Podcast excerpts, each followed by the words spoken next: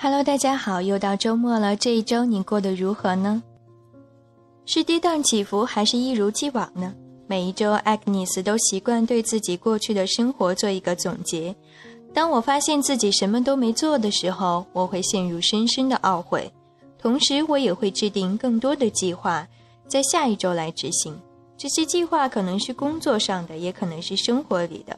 我不习惯生活持有湖水般的平静，我更喜欢生活是大海，有惊涛拍岸，也有星汉灿烂。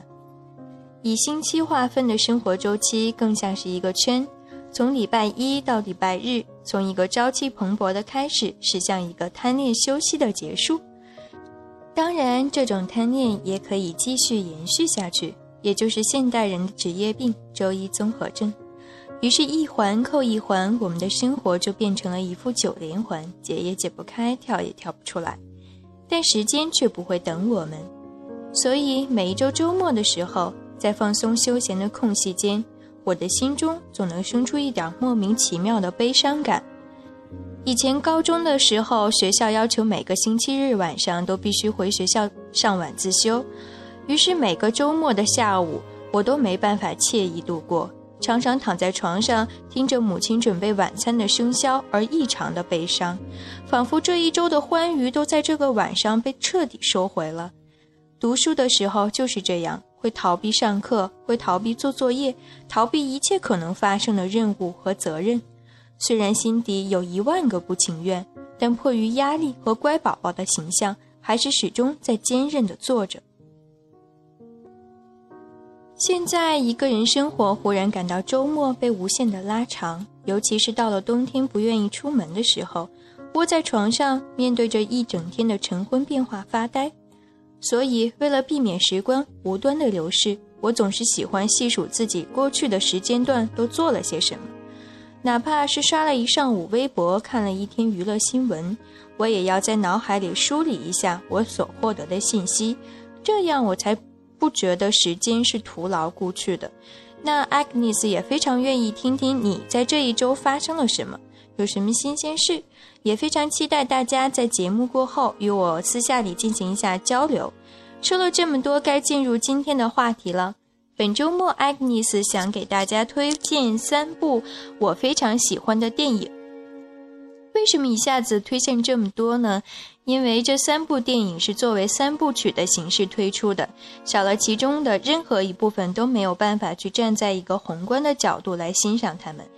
其实一直以来，我都对于推荐电影这样的话题有点犹豫，因为介绍的过程中难免会剧透，这在一定的程度上会影响观感。但同时，我自己在看很多电影之前，我是会对电影的导演、故事的背景去做一些功课的。毕竟，我觉得那些匠心独具的设计，我不想因为自己的无知而在观影的时候错过。所以我觉得看电影之前提前预习一下还是很有必要的。所以今天 Agnes 就只当是抛砖引玉，希望日后听众们在观看这三部电影的时候会有不一样的体会和收获啦。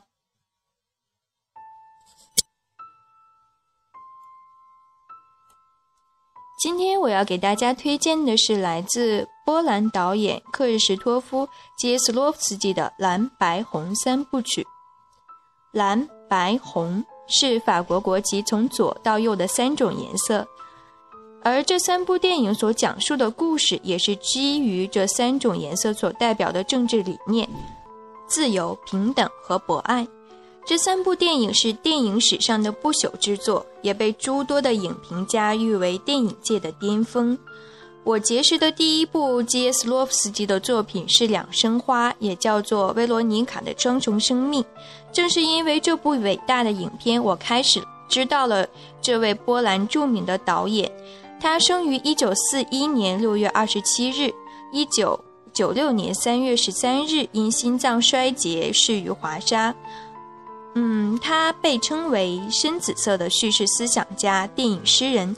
但同时，他自认为自己是朴素的地方性的导演。在拍过蓝白红三部曲之后，基耶斯洛夫斯基有意愿休养生息一段时间。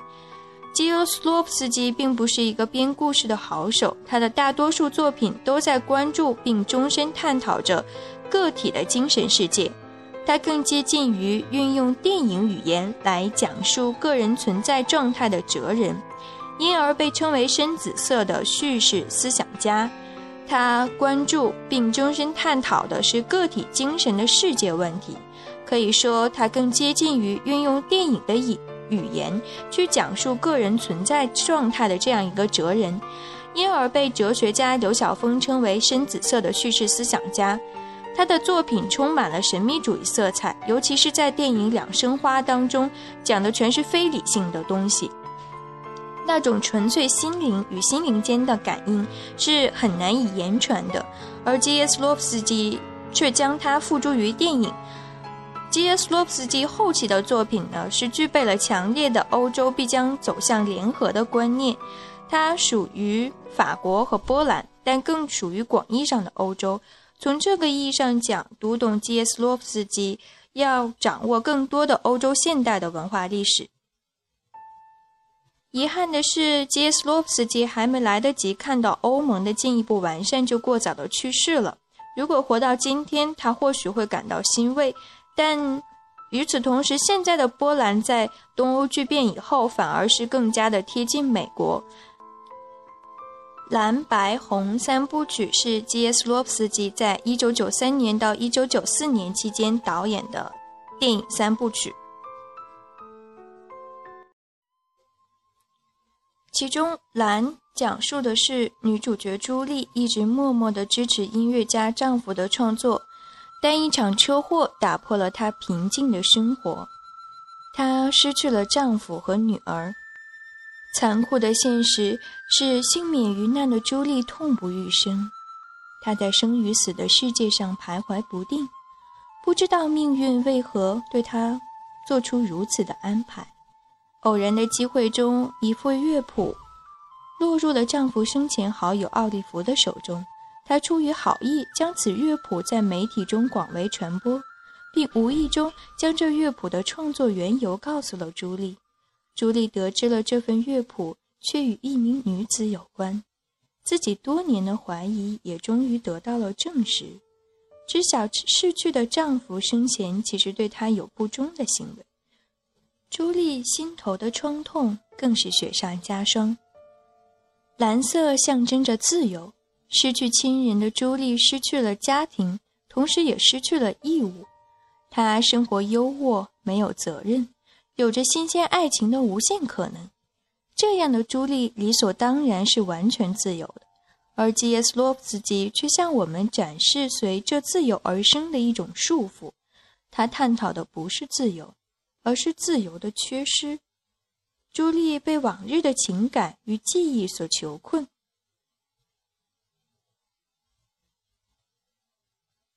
无法脱身。所做的所有便是无所作为。她拒绝去坟墓，拒绝去看旧照片，扔掉了亡夫留下的曲谱，拒绝知道有关亡夫的任何消息，甚至拒绝哭泣。这其中有一个情节是朱莉去看她的妈妈，与她拥抱的时候，她的妈妈用力的哭泣。朱莉问她为什么要这么哭泣，她的母亲说：“因为你不哭。”爱究竟是囚牢还是自由？这是基耶斯洛夫斯基在电影最后庄严而伟大的音乐当中向我们提出的一个问题。那。对于朱莉最初做出的这个选择呢，Agnes 暂时在这里面并不透露出来。相信你在看过这样一部弥漫着深蓝色气息的影片，也会对“自由”这个名词有一些新的理解。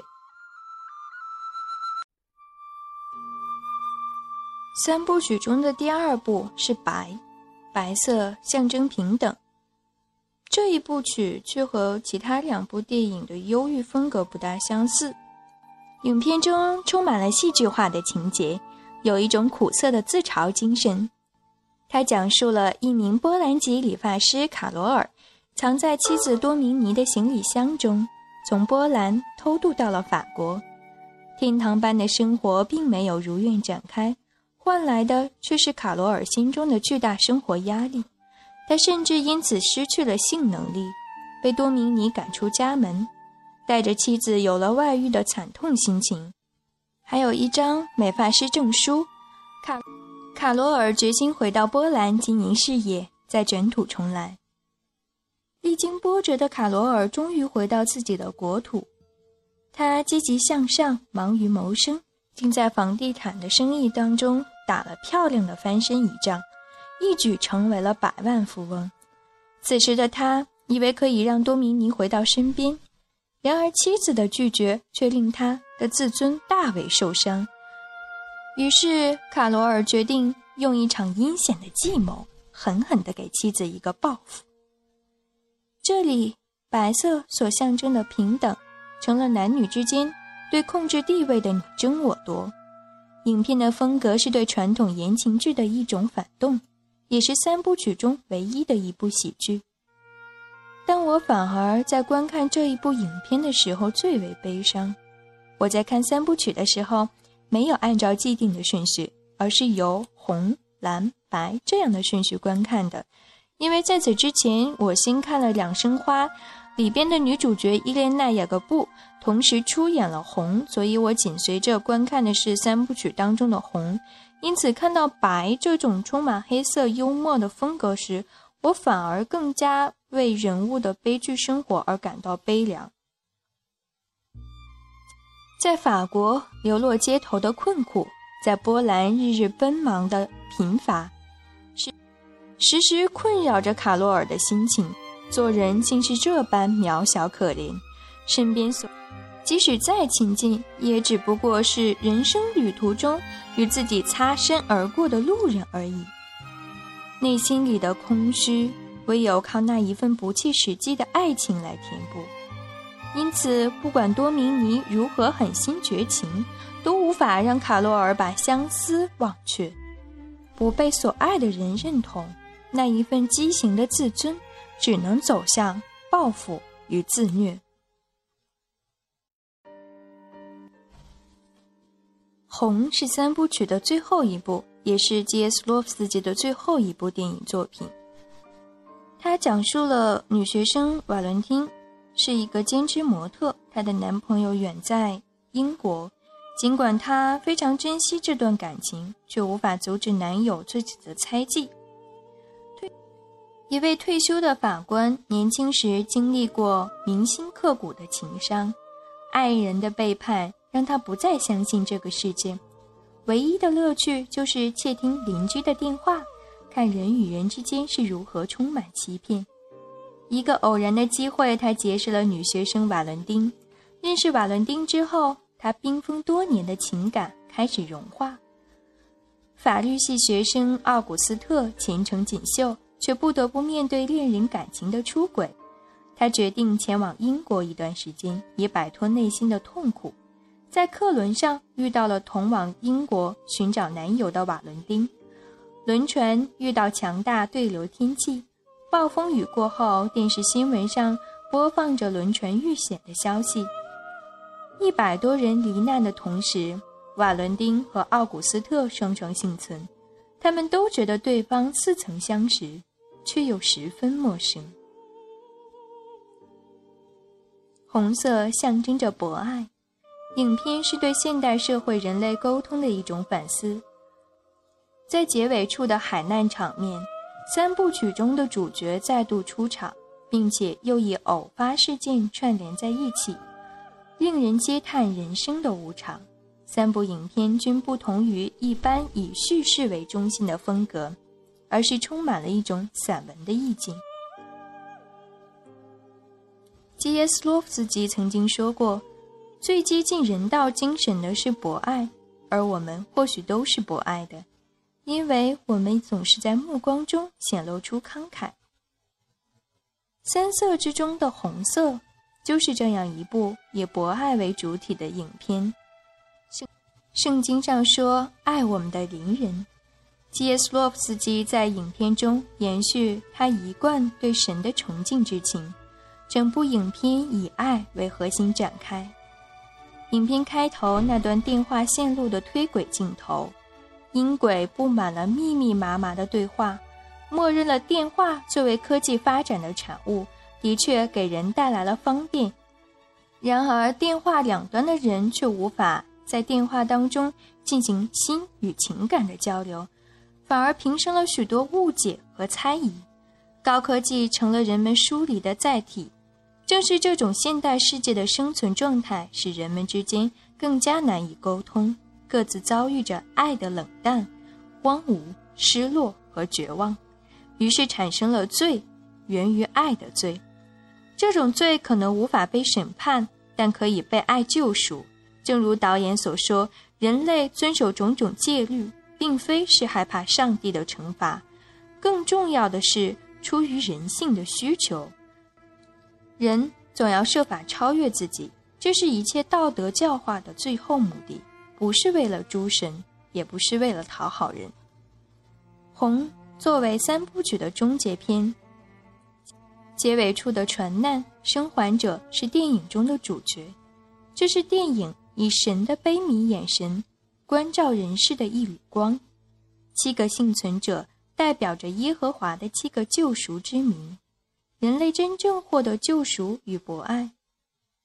这使得影片不仅仅停留在对人类生存境遇的层面的思考，而最终把问题的答案引向神明的方向。宛如为这栋建筑加盖了宗教建筑的穹顶，如灯塔的光辉一般，在辽远微茫的无限空间中恒久的探照。这三部曲看似没有关联，但其中有很多相互呼应的情节。希望大家呢可以关注一下三部曲中共同出现的一个意象：一位佝偻着身体的老太太。如果你有注意到他，可以看一下三部曲中是如何安排这个人物的情节的。如果你能细心的观察，会因此而体会出来为什么红是作为三部曲的完结篇。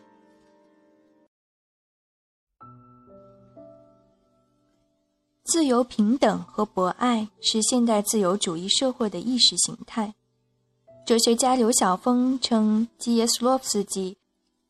用对个体命运忠心耿耿的目光，深情地注视现代社会中破损的个人道德感觉。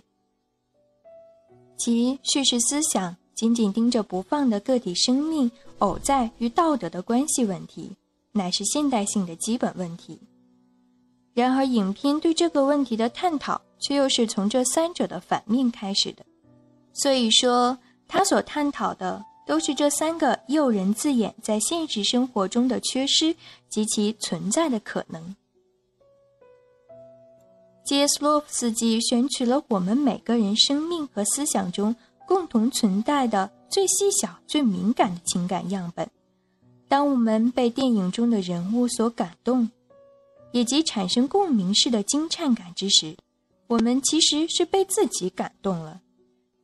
正因为如此，刘晓峰。才说自己在基耶斯洛夫斯基过世时，感到思想再世孤单。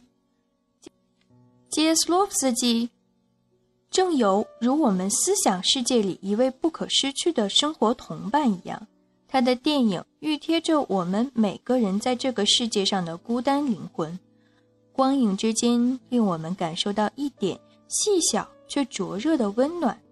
直接抵达着我们的灵魂的深处，而无疑，三色正是他众多作品中人文关怀的出色代表。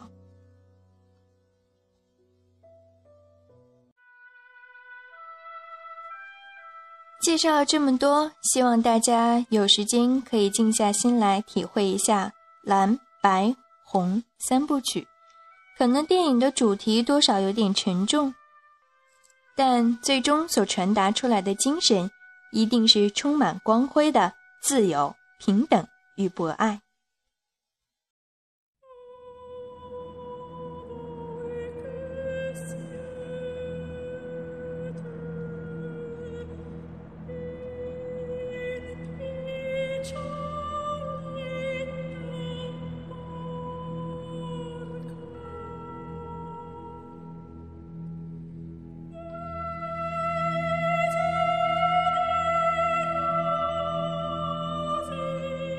那今天的节目就暂时告一段落了，祝你晚安。好梦香甜。我们下周再继续。